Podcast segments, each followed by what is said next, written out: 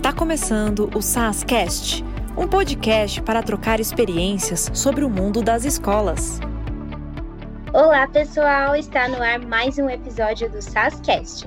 Eu sou Ariel Trabulsi, coordenadora de Gente e Gestão do SAS, e no episódio de hoje nós vamos falar de um assunto super importante, que é o recrutamento e seleção dos nossos colaboradores, e compartilhar algumas dicas sobre como adaptar o seu processo seletivo para acertar cada vez mais nas suas contratações.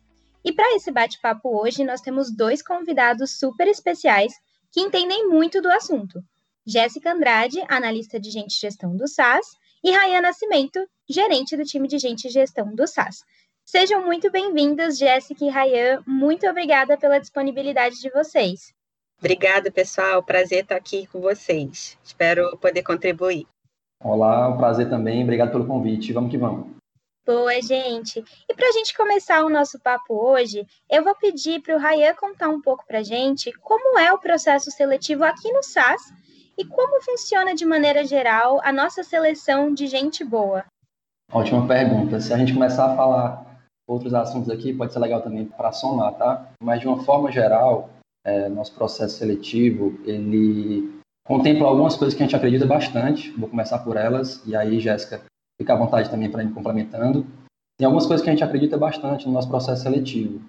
Uma delas é, primeiro quem, depois o que. A gente prioriza muito procurar pessoas que acreditem no que a gente acredita, é, que tenham um bom alinhamento com a nossa cultura, com a nossa forma de agir. Então, é um, é um elemento super importante para a gente. A gente costuma fazer a nossa avaliação também, é, olhando muito para as habilidades e competências das pessoas. A gente considera bastante o conhecimento que essa pessoa traz, o conhecimento técnico que essa pessoa traz, a bagagem. E tem uma, uma informação também importante de compartilhar e pode gerar algum tipo de insight, que a nossa decisão de todos os processos seletivos é uma decisão colegiada. Então, a gente envolve várias pessoas no nosso processo seletivo, nas etapas de entrevistas, e no final a gente escuta todo mundo e tenta fazer uma decisão colegiada que for melhor para aquela função, para aquele cargo, e o melhor para o SAS de uma forma geral. Legal. Acho que só complementando também, um dos pontos que a gente leva super em consideração aqui no SAIS é cuidar da experiência do candidato desde o primeiro momento em que ele tem o contato com a gente até a etapa final de retorno, sendo ele positivo ou negativo, né, para nossa vaga. É, mas a gente pensa muito na experiência dos candidatos, em como engajá-los, em como passar a melhor experiência dele conosco e aí acho que isso também envolve muito de, da nossa forma de se comunicar, de deixar o processo mais leve, de sempre reforçar que é uma conversa, que são papos para a gente conhecer mais do candidato e para que ele também conheça mais da nossa companhia. Então, acho que esse é um movimento que a gente faz também. Além de fazer essa divisão, se a gente pode dizer assim, né, de competências comportamentais e competências técnicas, e aí você fazer essa separação para avaliá-los por esses blocos, e como o Ryan falou, sendo uma decisão colegiada, onde todos, todos os avaliadores participam de um comitê no final do processo. Acho que é isso. Boa, Jess.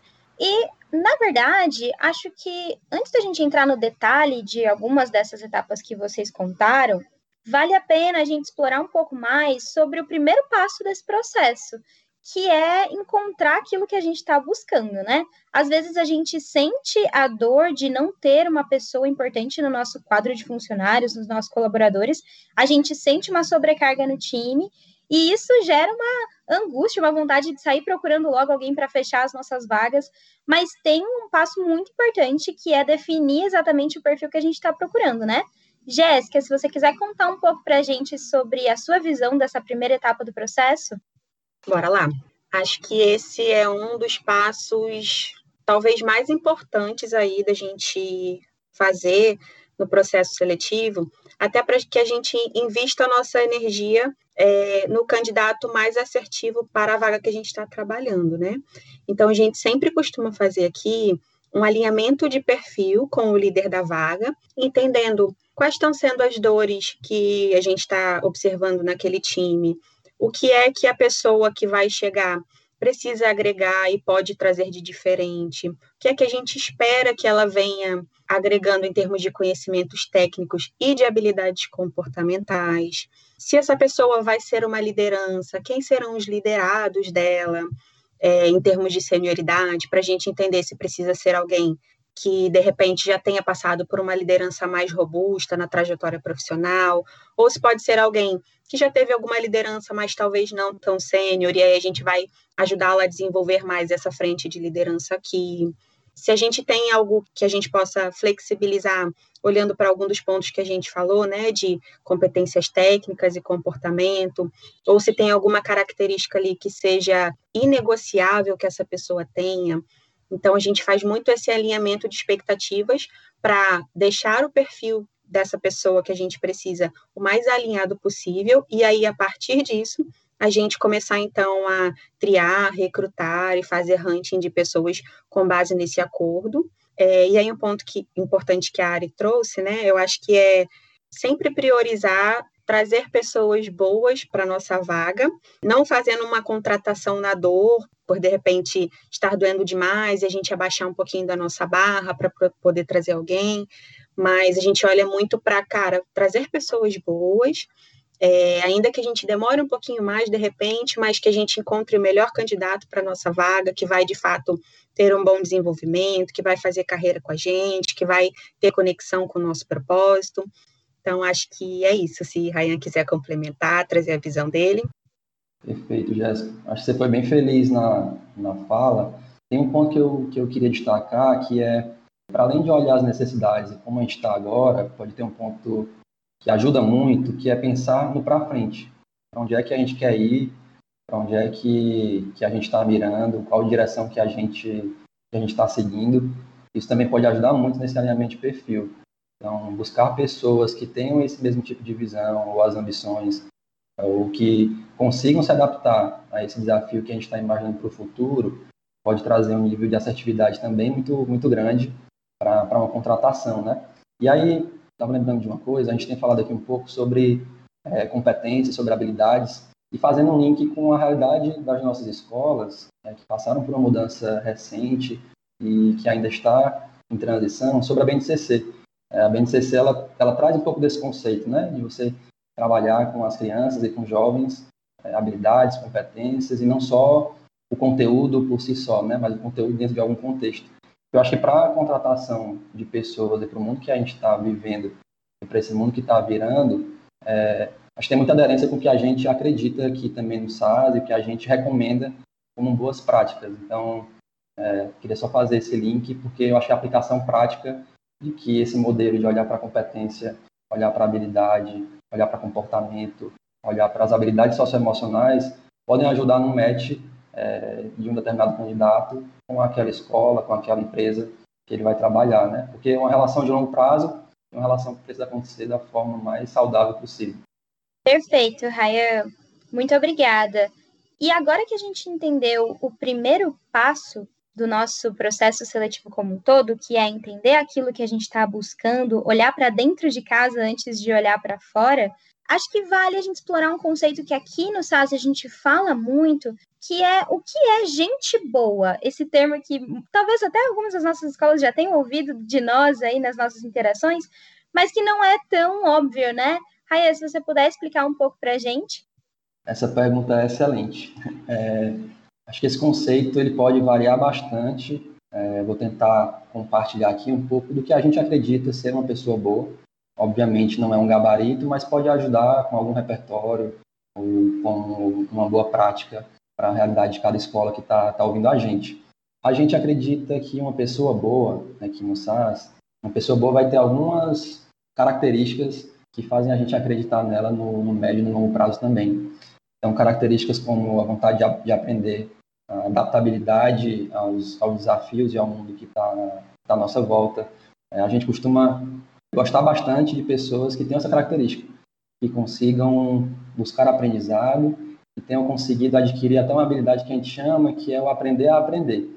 Acho que isso faz com que essa pessoa consiga se desenvolver, tenha um nível de protagonismo muito grande é, no seu desenvolvimento e consiga contribuir com a gente durante muito tempo, né?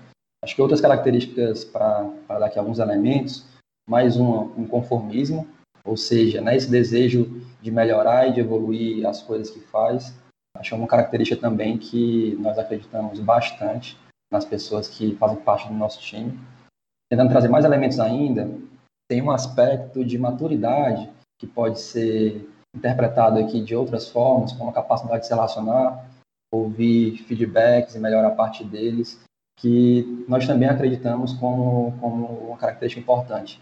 Não dá para a gente viver é, no mundo de hoje sem essa capacidade de se relacionar, sem a capacidade de se posicionar, sem a capacidade de gerar conexão com as pessoas, sem essa escuta né, ativa, escutar o que é que precisa melhorar, conseguir lidar com isso e evoluir. Então, são algumas das características que podem ajudar nesse entendimento do que é uma pessoa boa. É, e aí, tentando sistematizar aqui, encerrar essa, essa resposta, para não estender tanto, colocaria vontade de aprender e maturidade como pontos de uma pessoa boa. Obviamente não é o gabarito, mas é, acho que pode ser uma boa dica nesse momento de contratação. Ótimo. Acho que, mesmo não sendo um gabarito, já dá um bom direcionamento para a gente saber por onde começar a olhar para comportamentos e não só para o currículo das pessoas. Achei ótimo, Rayan. Muito obrigada. E aí a gente chega então na etapa onde a gente precisa de fato selecionar as pessoas, os nossos candidatos. Nós precisamos entrevistar as pessoas, a gente precisa fazer perguntas, e esse processo todo pode ser organizado de uma forma que a gente consiga extrair o melhor desse processo. Eu vou pedir para a Jéssica contar um pouco para a gente Gé, o que você acha que é importante nesse processo da seleção em si? Que tipos de perguntas a gente pode fazer? Quem deve entrevistar os nossos candidatos e por quê? E outras coisas que você queira trazer também. Acho que nessa etapa a gente começa primeiro entendendo quem são as pessoas que a gente gostaria que conhecesse o candidato quem são as pessoas que vão avaliar né, o nosso potencial candidato e o porquê essas pessoas estão envolvidas nessa trilha aí de conversas, né, que a gente chama aqui de trilha de recrutamento. Então, normalmente, quem são as pessoas que entram nos papos para conhecer nossos candidatos aqui no site? O líder direto da pessoa, liderados que vão ter ali o contato com, com esse novo colaborador no dia a dia, outros líderes que também venham a ter bastante contato com esse novo colaborador, a gente sempre tem também algum representante do nosso time de gente de gestão, que é super importante trazer o olhar de gente para esse nosso processo. E para além disso, a gente tem também sempre um guardião de cultura envolvido nos nossos processos seletivos, com a missão aí de, de fato, guardar o nosso processo seletivo para entender é, se essa pessoa tem a nossa cara, tem o nosso jeito de trabalhar, se ela seria feliz com a gente, e se seria bom para as duas partes, né? Tanto para o SAIS enquanto companhia, quanto para a pessoa enquanto colaborador, enquanto pessoa física que também está buscando ali se desenvolver e crescer junto com a gente. Então, acho que esse é o primeiro passo dessa etapa de seleção. Depois disso, a gente passa é, para de fato os papos acontecerem. Então, a gente tem aí é, algumas entrevistas acontecendo e a gente preza aqui por sempre fazer entrevistas por competências, então, vou, muito voltado a entender contextos e cenários que a pessoa já tenha passado, já tenha vivido durante a trajetória pessoal e profissional. Então, tipos de perguntas que a gente costuma fazer, pedindo alguns exemplos de situação de liderança, por exemplo, em que ela tenha se sentido desafiada enquanto líder, é, alguma situação que ela precisou reverter um cenário de processos muito confusos e não muito construídos no time em que ela passou. Ah, se é uma vaga muito mais técnica, a gente tenta entrar um pouco mais na realidade dessa pessoa nas experiências anteriores e qual foi a contribuição dela para esse time, para entender para entender se ela foi, se ela teve uma, uma experiência ali transformacional por onde ela passou.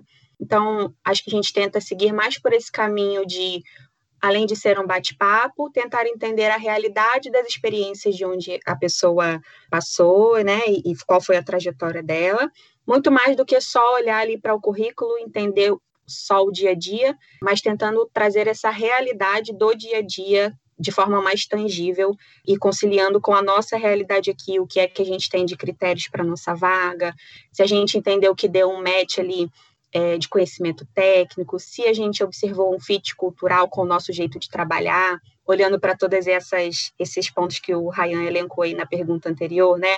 Como capacidade de aprender, como capacidade de ser inconformado e buscar melhorias, tanto na sua trajetória quanto para o time que ele está, para nossa companhia. Jé, eu gostei muito da parte da sua fala que você colocou que é legal fazer perguntas situacionais, né? Trazer aquilo para um exemplo prático, instigar aquela pessoa a realmente contar uma experiência e não só responder uma pergunta de sim e não, né?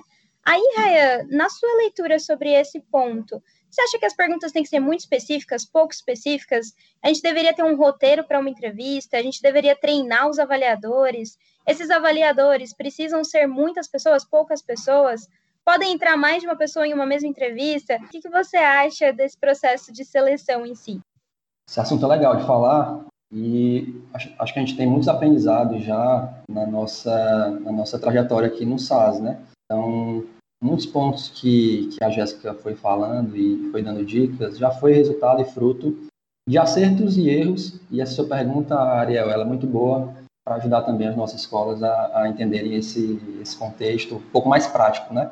Então, tentando dar mais elementos aqui, nós costumamos fazer entrevistas com mais de uma pessoa. Então, a gente faz de três a cinco interações, por exemplo, com o candidato, em momentos diferentes, né? É, então, em cada entrevista, em cada interação dessa, a gente costuma entrar com mais de uma pessoa é, para ajudar no papo, para conseguir coletar percepções diferentes, para explorar assuntos diferentes também com, com aquele candidato. Então, isso pode ser uma prática bem legal. Nós alinhamos previamente, como a Jéssica falou lá no comecinho desse nosso papo, o perfil, né? E esse alinhamento de perfil, ele é super importante em todas as etapas, porque em todas as etapas, em todas as interações, esse perfil vai servir de guia para a gente identificar as características que a gente busca naquela pessoa. Então, mesmo que não tenha um roteiro super travado, super engessado de entrevista, é legal todas as pessoas que forem entrevistar ou que forem avaliar, olharem antes esse perfil, estarem bem cientes do que é, que é buscado para aquela posição, para aquela vaga, para conseguir, no momento da interação, no momento do papo, é, identificar essas características naquela pessoa, naquele candidato. Até dando mais dicas aqui práticas, né? É, e respondendo também uma outra pergunta que você fez, Ariel, eu acho que quando a gente tenta identificar essas características de forma mais indireta, pode ser melhor é, porque o candidato perde um pouco ali a possibilidade de enviesar né, a resposta. Então, se você pergunta diretamente, ah, você tem vontade de aprender? Ele vai dizer que sim. Mas quando você vai fazer perguntas do tipo, qual foi a última grande coisa que você aprendeu? É, qual foi o último grande desafio que você passou, que você não dominava tecnicamente e você precisa se adaptar? A resposta já pode ser bem diferente e talvez o avaliador consiga pegar elementos concretos, né? Então, dando mais dicas aqui de, de possíveis perguntas ou interações, complementando o que a Jéssica falou, eu acho que uma coisa legal pode ser entender os desafios que essa pessoa passou. Então, explorar é, o que ela já aprendeu, as experiências que já teve, é, como que ela lidou com algumas situações, o nível de protagonismo desses desafios pode ser uma, uma pergunta bacana para entender o quanto que a pessoa se responsabiliza né, é, por aquele processo ou quanto está ali deixando a vida levar, pode ser um, um ponto legal para abordar. Identificar e explorar coisas que, que ela aprendeu nas experiências que passou, é, entender os erros que cometeu e como lidou com esses erros, é, entender, por exemplo, situações conflitantes e como ela se relacionou com aquilo, é, entender os feedbacks duros que recebeu, de melhoria, de evolução, como lidou com aquilo, se conseguiu evoluir ou não. Acho que são algumas, algumas dicas aí que podem ajudar nessa identificação das características que foram alinhadas no perfil. E uma outra coisa que a gente costuma também sondar nesses momentos de entrevista, que é um pouco clichê, mas ele fala muito sobre o que a pessoa pensa para o futuro dela, o que a pessoa pensa a vida, como está se organizando, é de fato saber os sonhos, é, saber o que ela pensa em fazer em dois, três, cinco, dez anos. É, essa pergunta ela pode ser um clichê, mas ela traz alguns elementos interessantes então, que a pessoa quer aprender ainda de novo, é, que posição a pessoa ainda almeja é, chegar, nível de disponibilidade intelectual e emocional para evoluir e pagar o preço por isso. Então, tentei trazer aqui algumas dicas, espero que ajude. Com certeza ajuda muito, Rayan. E vamos imaginar aqui, na, seguindo o nosso exemplo, que a gente alinhou nosso perfil, a gente fez essas perguntas, a gente entrevistou os candidatos e agora a gente tem que, de fato, fazer uma proposta e contratar uma pessoa para a nossa vaga. Essa etapa parece mais simples se você for pensar, poxa, mas eu já tenho aqui uma pessoa que eu adorei, toda a minha equipe que entrevistou ela adorou, chegou a hora de contratar, processo está feito. Mas não é bem assim, né? Tem alguns cuidados importantes para a gente ter no momento da contratação, e até retomando um pouco até do que a Jéssica falou lá no comecinho, sobre a experiência das pessoas que estão conhecendo a gente, que estão passando por essa experiência como candidatos. Queria ouvir de você, Rayan, o que, que você acha que são cuidados importantes nessa etapa final do nosso processo seletivo? Essa etapa é extremamente importante, né? É, a gente está finalizando ali, quase trazendo a pessoa para dentro do barco. E aí, no final do processo seletivo, tentando abranger aqui um pouco a resposta, pode ser que a gente tenha uma, uma resposta, um retorno positivo, e a pessoa vai fazer parte do barco, vai é, entrar no nosso time, e pode ser que a pessoa não tenha passado no processo seletivo, né? Eu acho que nas duas situações é sempre importante dar um retorno para essas pessoas, dar algum nível de satisfação, né? Explicar, agradecer o interesse. Pode parecer simples, mas é, é um cuidado que, que a gente acha que a pessoa merece, né? Pela dedicação que ela teve ao longo do processo e em respeito também ao que a gente acredita e à pessoa que a gente escolheu. Então, que dar o retorno pode ser uma, uma prática bem legal. Eu vou deixar a Jéssica falar um pouco mais sobre o momento positivo e como fazer, e eventualmente boas práticas também. Ela é craque nisso, vou deixar ela explorar mais esse tema. Eu queria falar só mais um ponto ainda é, desse momento de chegada e da contratação, que é depois que tudo aconteceu e que a pessoa vai de fato iniciar, se preocupar bastante com esse embarque. É, esse embarque é, da pessoa no time, esse embarque da pessoa naquela equipe.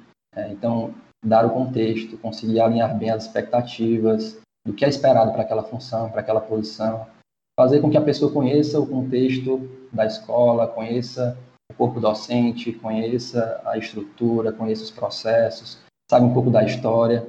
Então, eu acho que é um ponto também importante não negligenciar, porque muitas vezes a gente se preocupa bastante com o processo seletivo, então a gente faz tudo isso que a gente falou, e no final, quando a pessoa está com a gente, a gente pode falhar no básico.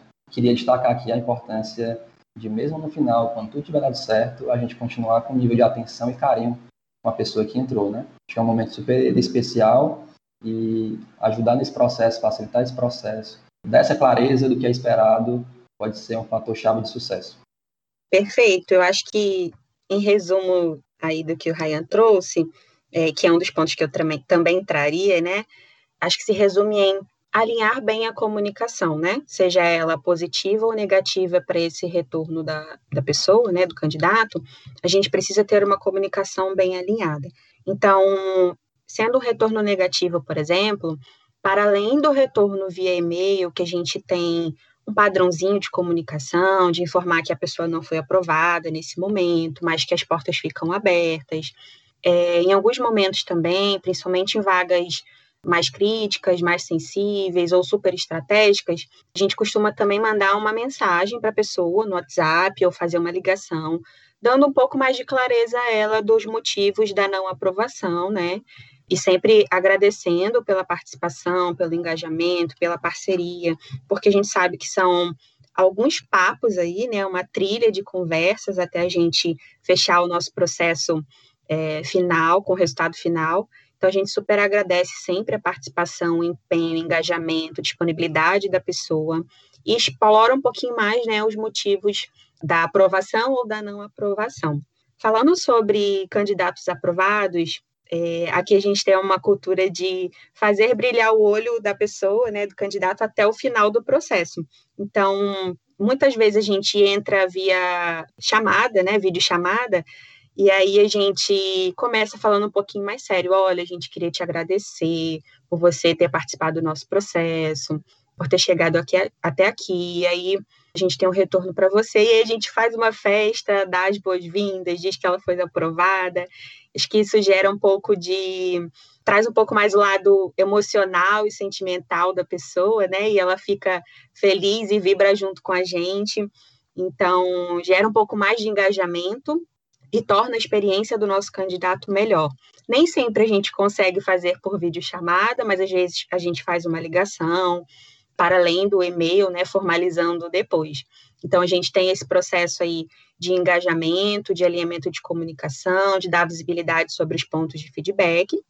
A gente tem o momento de fazer a proposta também prezando pela experiência do nosso candidato, e aí depois a gente tem os trâmites de admissão, de puxar a documentação admissional dos candidatos, de alinhar qual vai ser a data de admissão, de pensar no embarque dessa pessoa. Então, quais são as pessoas que ela precisa conhecer, é, o que é que a gente já tem mapeado aqui que a gente precisa acompanhar um pouco mais de perto para que ela já se desenvolva desde o início nesses pontos que a gente percebeu nos, nas conversas de entrevistas. É, a gente tem essa trilha aí. Ótimo, Jess. A gente passou pelas três principais etapas, então, de um bom processo seletivo: o alinhamento de perfil, o processo de seleção em si, as entrevistas e a equipe que vai entrevistar aquelas pessoas, e o final, que é, de fato, a contratação e o retorno para os candidatos. Aí, Jéssica, olhando para todas essas etapas que a gente comentou aqui, pelas quais a gente passou, eu queria ouvir de você quais são suas dicas de ouro aí, enquanto especialista nessa frente, para ajudar as nossas escolas a melhorar cada vez mais os seus próprios processos seletivos. Acho que pegando um pouco aí, fazendo uma, uma troca de boas práticas, olhando para o que a gente faz hoje, que eu acho muito bacana e que, falando de experiência própria de quem veio do mercado é, não viu acontecendo em outros lugares, a gente tem um processo bem bacana aqui de avaliar os candidatos ao longo de todos os papos com algumas notinhas para a gente entender como se fosse o grau de satisfação, de entendimento que aquela pessoa faz sentido para essa vaga, e aí a gente vai atribuindo notas aos candidatos. Aí como é que a gente faz, né? A gente tem notas de 1 a 4, onde, por exemplo, uma nota 1, a gente entendeu que essa pessoa não faz sentido para essa vaga, que ela não geraria algum valor, podendo ser por questões comportamentais ou por questões técnicas. A gente tem uma nota 2, que seria mais ou menos uma legenda de cara, acho que talvez não faça tanto sentido, não curti muito, mas topo ser convencido do contrário se outras pessoas tiverem percepções diferentes e a gente, no momento de discussão, entender que pode ser que faça sentido. Temos a nota 3, que é tem uma legenda aí de gostei, queria que a pessoa viesse, mas também topo ser convencido do contrário, se no momento de discussão a gente entender que não faz sentido. E uma nota 4, que é aquela pessoa que a gente diz, cara, brigo por ela, gostei muito, acho que é a cara da nossa companhia, vai fazer a diferença, precisamos contratar essa pessoa. Então a gente tem essa, essa boa prática aí de atribuir notas de todas as pessoas que vão conversar com o candidato, e a gente vai coletando essas notas além das percepções, para levar para o passo seguinte, né, que seria o comitê. O que, que a gente faz no comitê? A gente leva todas essas percepções junto com as notas de todos os avaliadores dos, dos candidatos. A gente troca essas percepções, entendendo sempre, né, olhando para o escopo da vaga e quais são os critérios ali super relevantes para essa vaga. É, e aí, nesse comitê, a gente traz as percepções de todo mundo, tentando não, não se deixar enviesar por um lado ou por outro. Então, a gente tem muito, instiga muito essa discussão para que a gente não tome uma decisão errada ou não assertiva por conta de um viés.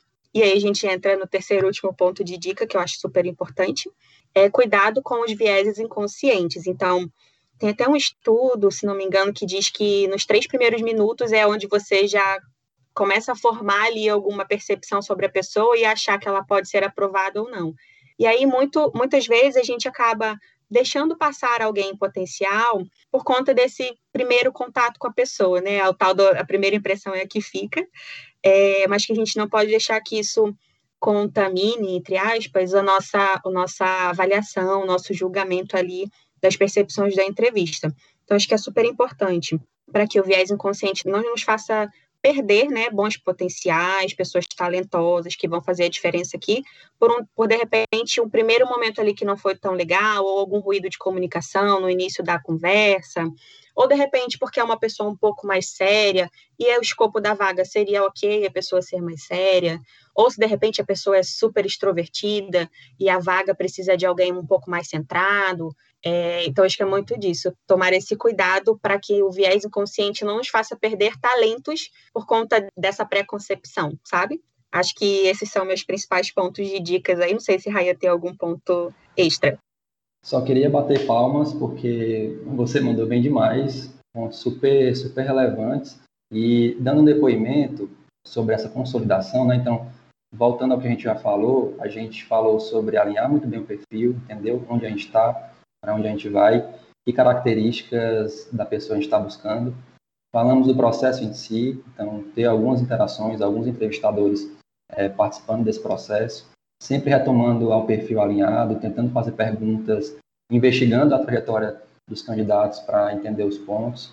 E esse momento de consolidação, é, e aí entra o meu depoimento, esse momento de consolidação ele pode ser muito confuso, porque cada pessoa vai enxergar de uma forma, cada pessoa pode, cada avaliador, né, pode trazer a percepção do candidato de uma forma, pode trazer uma intensidade diferente, e essas notas, elas ajudam demais. Elas ajudam demais a todo mundo falar a mesma língua no final. É um, dois, três ou quatro, a gente está mais para contratar, a gente está mais para não contratar. Cuidado com os viés inconscientes também. Então, esse momento de, de discussão e esse formato de decisão colegiada também ajudam bastante a evitar erros ou, enfim, é, decisões equivocadas. E foi um divisor de águas quando a gente começou a avaliar no SAS dessa forma, começou a fazer as consolidações dessa forma traz muito mais clareza para os pontos e até ajuda quando um processo não dá certo e tem uma convergência daquele comitê, porque aquela pessoa não se encaixa, pelo tipo de discussão, pela conclusão das notas, ajuda muito no próximo processo. Então, ali você já consegue fazer alguns ajustes, arremata algumas mudanças que precisam acontecer no processo, para que o próximo processo seja mais assertivo e o processo com o próximo candidato ele flua é, de forma bacana. Eu queria só adicionar um ponto depois de todos esses pontos que a Jéssica trouxe, na dúvida, não contrate. A gente já se deparou várias e várias vezes com comitês super confusos, é, pessoas defendendo bastante a contratação, pessoas defendendo a não contratação, e às vezes a necessidade de uma determinada vaga, é, o quanto outras pessoas estão sobrecarregando pela ausência daquela pessoa, pode fazer com que a gente tome uma decisão errada traga alguém que não vai é, mandar tão bem. E a experiência que a gente tem aqui, ela diz muito isso. Na dúvida, não contrate. Respira, alinha de novo, procura um pouco mais, que a pessoa certa para aquela posição vai chegar. Acho que é uma, uma última dica aí que a gente utiliza bastante. Pode parecer simples, mas no momento da escolha acaba sendo um pouco complexo você decidir por não contratar uma pessoa que você está ali na dúvida, mas se não está fluindo muito bem, se não existe uma convergência muito grande, deixa para a próxima, acho que é melhor.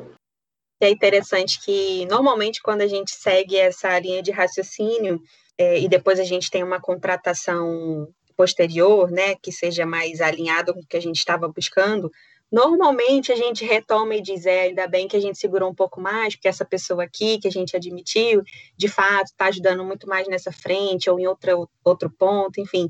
Então a gente sempre acaba retomando e sendo grato por ter, de fato, é, optado por não trazer no momento de dúvida ou no momento de muita dor ali, de necessidade daquela vaga. Super importante.